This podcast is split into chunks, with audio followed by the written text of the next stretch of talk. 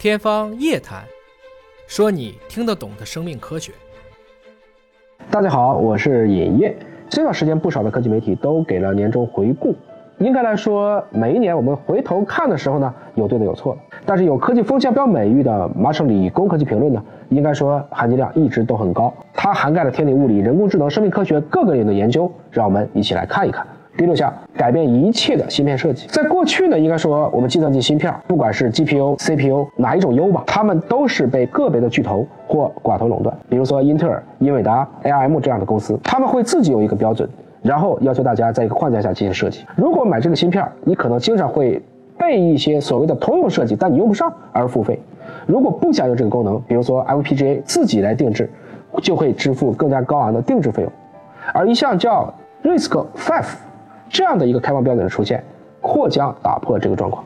那现在的 RISC-V 芯片已经出现在一部分的个性化的产品，包括耳机，包括一些 AI 处理器当中，也售出了一百亿个内核。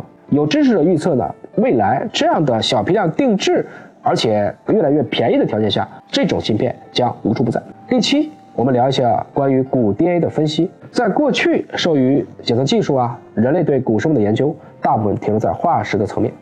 而现在已经有了便宜实用的方法，通过商用的测序仪和一定的这样的样本处理技术，就可以去分析各类样品当中的骨 DNA，甚至在尼安德特人撒过尿的泥土当中，也能分析出他们 DNA 的微痕迹。二零二二年的诺贝尔生理学和医学奖就授予了古基因组学研究里的大拿斯万特·帕博。第八项，我们聊一下电池的回收利用。应该说，从电气时代以来。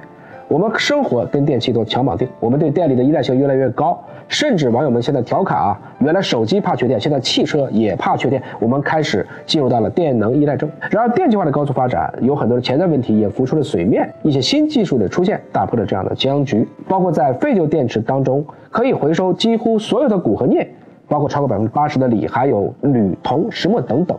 那这样的技术实际上对我们现在的双碳。啊，对我们这些可持续发展是有积极正向的意义的。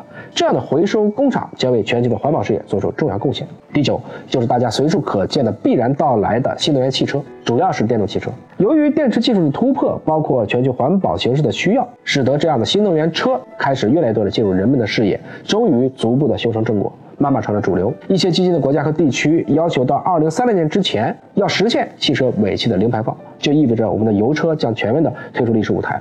而国际能源署的公布的数据显示，二零二二年电动汽车和卡车的销量已经占到了汽车总销量的百分之十三，到二零三零年会达到百分之三十左右。不仅仅是电动车，氢能源的汽车也进入到了人类的视野。当然，充电桩的数量还不够，发电的比例还不高，电池的持续制造技术还有瓶颈，包括安全性还有一定的担忧。这些还需要科学家、工程师、厂商们一步步的解决和突破。第十项，关于无人机，因为二零二二年有一个重大的事件，就是俄乌战争。我们也看到了，现在无人机在现代战争中已经可以发挥到举足轻重的作用。不管是实时侦察还是定点打击，应该是有了无人机，确实可以减少很多不必要的牺牲，而且也提高了效率。当然，我想最好的战争。也不如最差的和平。这样的无人机固然能带来战术的优势，但是各地的平民又何错之有呢？战争始终是我们不想见到的事情。还是那句感叹：我们从来都不是生活在了一个和平的时代，只是生活在了一个和平的国家。希望所有的战争都能够早日退散。以上就是麻省理工科技评论所发布的二零二三年全球十大突破性技术。不知道哪些技术让您觉得更感兴趣？也希望在评论区大家共同探讨。尹哥衷心希望，无论哪一个技术都能够科技向善，普惠可及。